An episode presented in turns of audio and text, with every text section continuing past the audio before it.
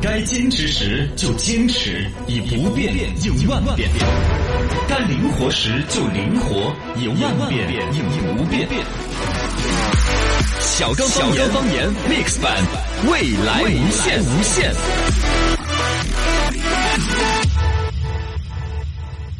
欢迎收听小刚方言，大家好，我是小刚刚，大家好，我是陈超。来刷新一下我们的 微信公众账号“罗小刚杂货铺”。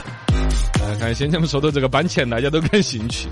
直接在说了一个二十四寸的行李箱，最多可以装七百万。嗯，我亲身算过，嗨，我已经经历过哟，嘎，拿起就一百万以上的现金那种感觉，交易走路脚跟要打头头， 嘎，生怕遭抢的感觉。嘎，哇塞，是那种的。好想嘎体验一下，真好的。想体验哈，呃，好久去一趟去上个 班。呃，网友这个这个颇肥谈，他说刚哥的人民币崭新的才一点一五克啊，银行里头不全是崭新的啊，还有旧的啊，它旧的可能中的要翻倍哟。啊，也是。啊，旧的上面有口水，你数钱的时候啊沾一下，沾一 下。哎呀，水分含量是 啊，你数钱不沾一下，哦 不得沾了嘎，现在都不流行沾了，对好都久是都没手 机了。好久都没有数过钱了嘎，对呀，一这点都成就感都没得。嗯，作为分红花儿的时候，嗯，欢迎大家继续咱们的微信公众号“罗小刚杂货”上面来互动。今天我们丢了一个话题出来，呃，这个话题是啥子呢？我搞忘了 养 生，养生，搞养生。哎，健忘这个问题啷个养生呢？见更多，现代人普遍都健忘哦，哎，提笔忘字，哪都写不起来，这是一种忘。多看书，多专更健忘，多专啊，看书会健忘吗？健忘其实是压力大的一种表现，啊睡眠不好，压力大哎，做好事像情做得是多就会容易健忘。嗯，其实是要真正的休息，不是坐在那儿刷手机啊、吃鸡啊。你大脑没有闲下来之后，你你想嘛，就跟那个电脑好久没有处理背后的垃圾文件、啊后台运营处程序太多那种样的，哦，嘎、，哎，那健忘怎么解决？就多休息。多休息是真正的，比如躺在那儿看点儿日出啊，嗯，嘎、然后休息啊，睡眠充足啊之类的啊，啊，把脑壳放空，啊，把脑壳放把空那嘛个空间腾出来，嘎塞塞点东西，哎啊啊，就。可以记了你。说这个有没得一种啥子按摩性质的啊？啷个能够达到类似的效果呢？ 啊，逮到脑门心哪个位置，俺一按，哦，脑壳头啥都记不到了呢。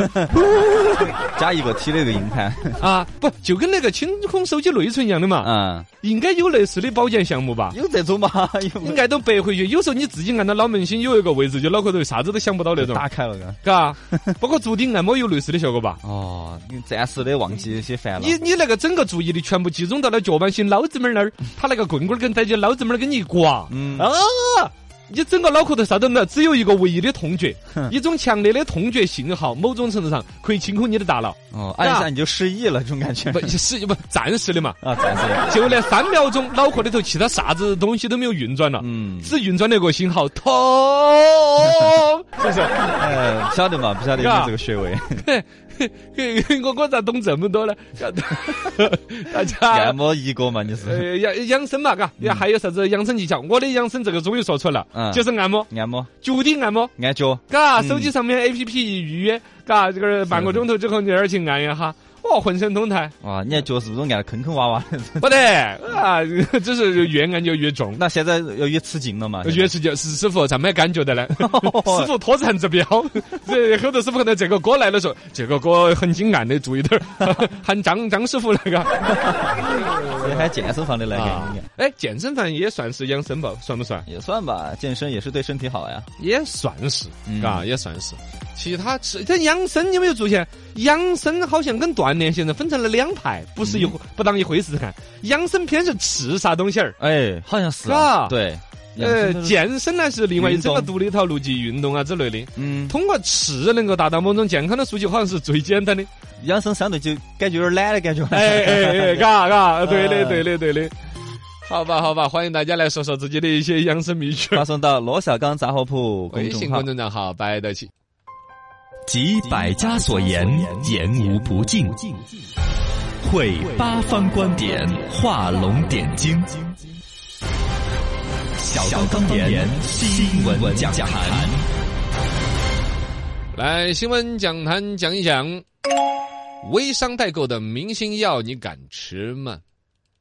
其说到呢，这个新闻源自于北京那边有记者最近在调查一个事情，全国人民可能都有类似的一个经历，嗯就是微商啊，从代购化妆品啊，啊、代购海外这些东西呢，慢慢在国内其实也在代购，啊，而且呢，尤其往药品方面生意还越来越好。开始卖药了。前两天我们在聊海外代购的时候，你看说到买药的就居多。嗯当时我说了一个胃药，现在我都没想起名字，嗯但其实他还有人在问，啊，对，嘎，代购某种药品对于健康的追求就更多。嗯是海的，外的不管是去嘎日本去买马桶，后来慢慢也转变成了买日本的什么药妆，嗯，都是类似的每个逻人都辑。有需求。而在国内本身的代购，尤其以北京比较居多，因为北京的大医院呢啊，。是是是，嘎，对那毕竟很多首都嘛，嘎，感觉能人异士，就有更多好玩意儿。嗯你不到北京就买不到，他哎就在北京买了给你寄过来。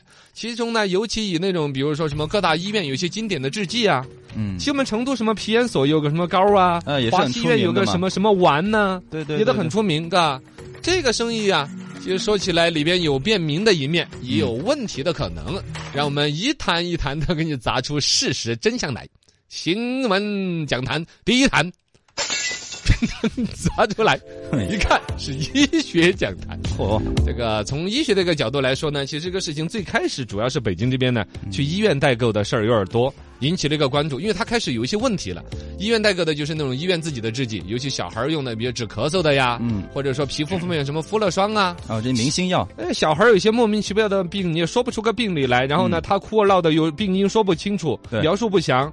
然后有些医院人家有一些老方子啊，几十年、上百年的一些方子，嗯，啊，他真就做的就不错，而且这些药好像他从成本呐、从各方面，药厂也不愿意跟进，啊，就医院在弄，对，就只有那一家医院才有这个技术。他后来变成他医院的一种噱头啊、招牌呀、宣啊，变成宣传啦、之类的。嗯，呃，这种东西其实我们成都也都不老少。啊，是之的前我们成都商报还专门做一个一期专辑，就把成都啊啊，包括我们电电视台三十三频道、也都做过类似的专辑。哦，就是本地医院的一些医院独有的一些这种自作自制剂，盘点，呃，药店里边买不到，只在医院买得到，而且用的也好的。嗯后来还有专门出书的，嗯，把全国这种三甲医院里面的明星药汇成一本书，哦，你可以按图索骥，哇塞，啊，你哪个攻略啊部位？痛都可以去翻，按照新华字典上查，腰 杆，等等等等等，在第八十八页，哦，所有腰痛的各种膏药，哇不同的全国不同的医院的贴法，嗯苗药、藏药或什么药，啊，这中药、这贴膏药啊，全都有，啊这。都有这些攻略的，啊，这都有这种攻略，这种呢是一种市场的使然，是消费者的一种需要。嗯从医学的一个角度来说，这些药好像本身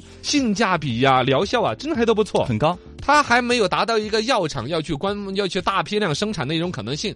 而另外一方面呢，医院很多是拿来作为一个金字招牌，也不在上面图利，啊，往往很便宜卖的便宜，啊、包括有一些什么治鼻炎的啦，什么三五块钱啦，什么那些都都买得到啊几。块钱就能买，但有的医院慢慢也不生产了，哦啊，而一个它的这种安全剂量啊各方面也是有严格的按照 GMP，就是制药生产的管理的标准进行生产的。嗯，确实，这个东西儿性价比从医疗的一个角度来说，还是值得一买的东西。新闻讲坛第二坛，我抱过来， 噌就砸烂了嘿。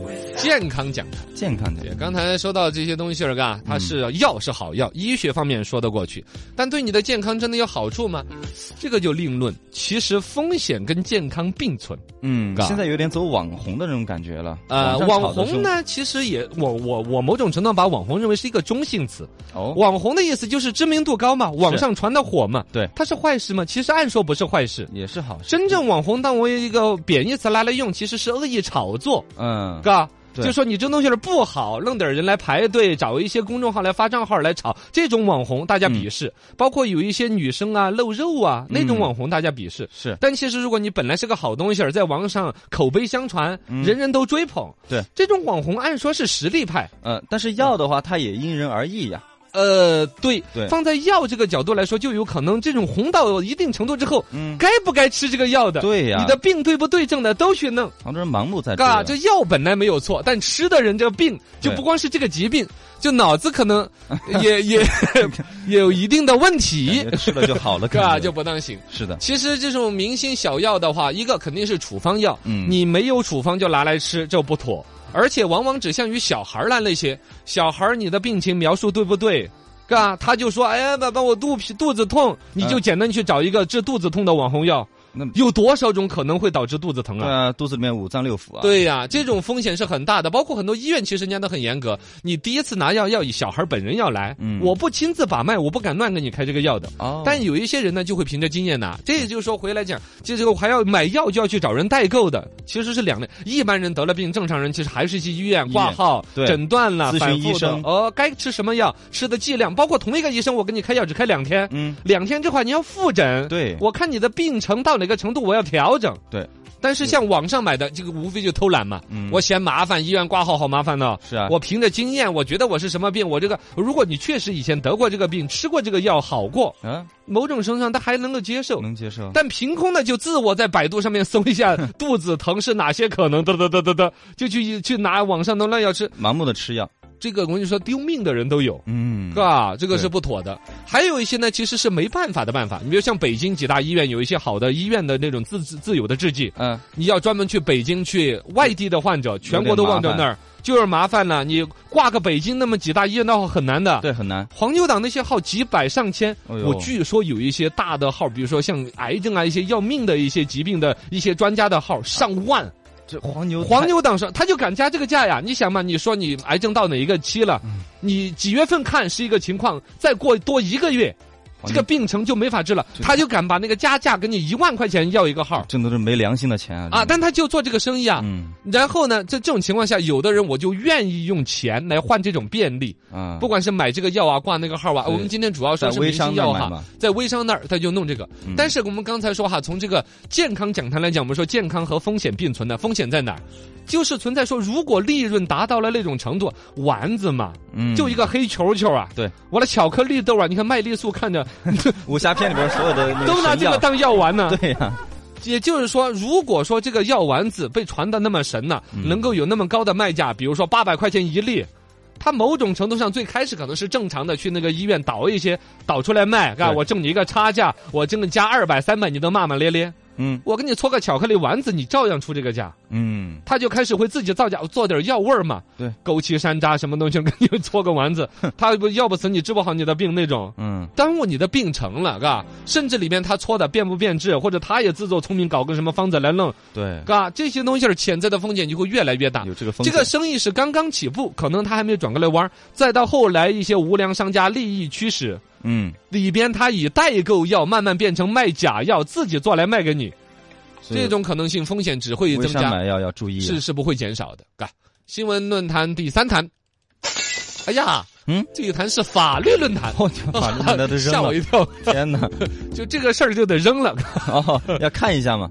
呃，微商买卖药物这本身其实就是不合法的啊。嗯你如果是个保健品呐、那些玩意儿来，他还说打个擦边球，正规药物是不能够卖的。对网上卖，你看呢，几大网站现在就只有几大电商平台，都好像都还有点擦边球的性质。是，卫计委是没有给他那个证儿了，就药品经营许可证，这是很严格的。嗯你看生活当中，你是随随便哪个干货杂店都可以买点什么药来卖吗？不行啊，药品是专卖制度，只能在药店对。药店里面分处方药、非处方药，哪些级别严格的管理。很严格。药厂生产有 GMP 的一套严格管理体系，嗯药店还有一套什么什么有 P 有一套体系嘛，反正也有一个 P 的什么什么一个什么、嗯是生一个销售管理一套逻辑。有严格的是很严格的，对，你在网上简单的你就买了就卖了，这些监管漏洞都会出来问题。如果说你牵扯到的金额、数额非常大的话，早晚是要吃牢饭的，啊哦，，对，你买卖的如果是看刑法非正规的药的话，那你就是卖假药，嗯，欺骗消费者、诈骗罪，诈骗罪啊，那些东西都是很可，都是判下来都是不老轻的。而且有的人呢，那些代购啊，觉得自己做生意，他是凭着一个胆子大，嗯你要买我就给你卖，来回弄弄弄，不知道自己卖的什么玩意儿，有的慢慢的也就被贩毒了都有的。好，呃，之前就有一个案例，就是有人在朋友圈代购卖日本的一种所谓安眠药。一个女的啊卖卖卖卖半年，后来发现那个安眠药居然是一种新型的毒品，后来就被关了。啊，就被抓了噻。哎呦这你想嘛，这个东西儿本身这个药物的定性，国内国外啊，我们之前说的代购那个聪明药，嗯对，可能在有些国家或者有些地区区，它是不是就直接可以买卖标？准不一样嘛。但在我们国内是定性成是不能够私家买卖，都是违法，是以算贩毒毒罪论品论的，啊。嗯，这些东西啊，包括那些做这个生意的人，都是风险很大。他都而分不消费清者楚的角度来说，那就更是是的，啊，他都是一个提着脑袋玩儿的一个生意，对他啊对于你有做多大的一种保那障你？还信他？呃，现在那种案件判的大的，江苏那嗯边有抓一个，一个还是一个名校的研究生，也是在外国读书啊，怎么着，帮着做代购。带带带，生意做到了十几个亿，嚯！抓起来判的也不能轻的，嘎。哎呦喂！所有这种东西里边，不管是药品本身的安全，还是它的一个法理逻辑，代购的药物存在的风险，这在大家要有知道。嗯某种程度上，有时候图个便捷买什么东西，其实生活当中一时半会儿好像也避免不了。嗯是，但你再三权衡它里边的法律的风险、健康药物的风险，一应定该要自己有认识吧？考虑到接到来拜龙。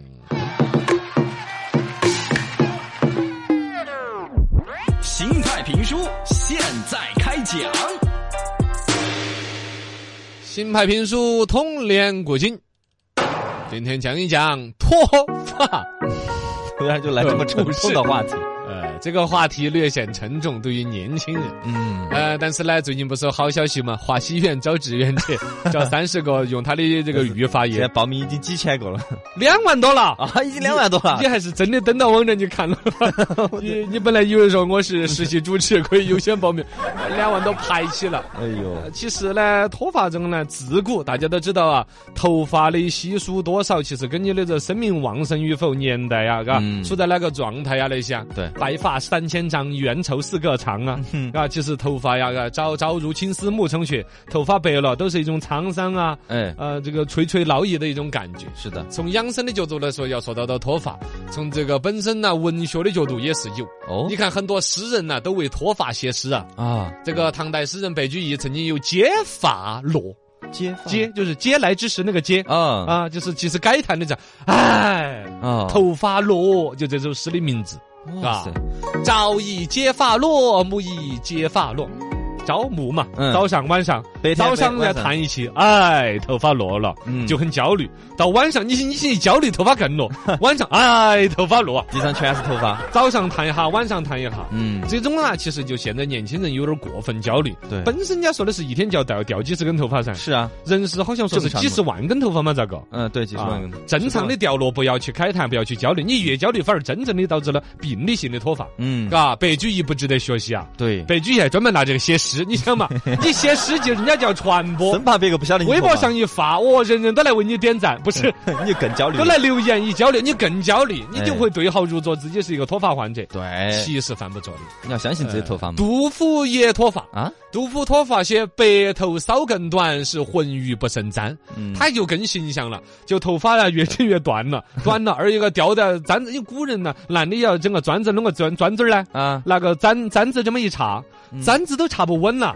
哦，头发不密了，这这少到那种程度了嘛，哎呦，让人就感嗯慨。陆游也脱发，陆游，陆游写的诗是“脱发分满梳，是衰颜不堪照”，他他就更生动了。感觉变丑了，感觉，哦，梳子上面有头发掉起嘛，他都写出来了，嗯嘎、镜子都不敢看了那种， 哎呦嘎喂，，这这诗古人呢代，诗人啊都有这个焦虑啊，诗人本来多愁善感。嗯而一个呢，你看写诗啊，文字工作者啊，半夜三更有灵感，扒起来又把手机拿来记两个灵感，哦这都都不利于头发的保养。 对，不要熬夜，真嘎，的，这些诗人都不值得我们学 习，只是说他们呢，自古有那番焦虑传承到我们这儿，这这些事也上不到小学课文儿，这也 是非物质文化遗 产，上不到小学的课文儿，嘎对，呀娃儿些读这些更焦虑。是，但是说呢，嘎，就是自古有之的一番焦虑，嗯，我们就应该淡坦然处之。淡定，淡定，哎，刚才还是说到我们养生的啊，把那种焦虑去除了，可能是大嗯家养生最根本之道。没错，呃，我们的微信公众号“罗小刚杂货铺”来选摆的，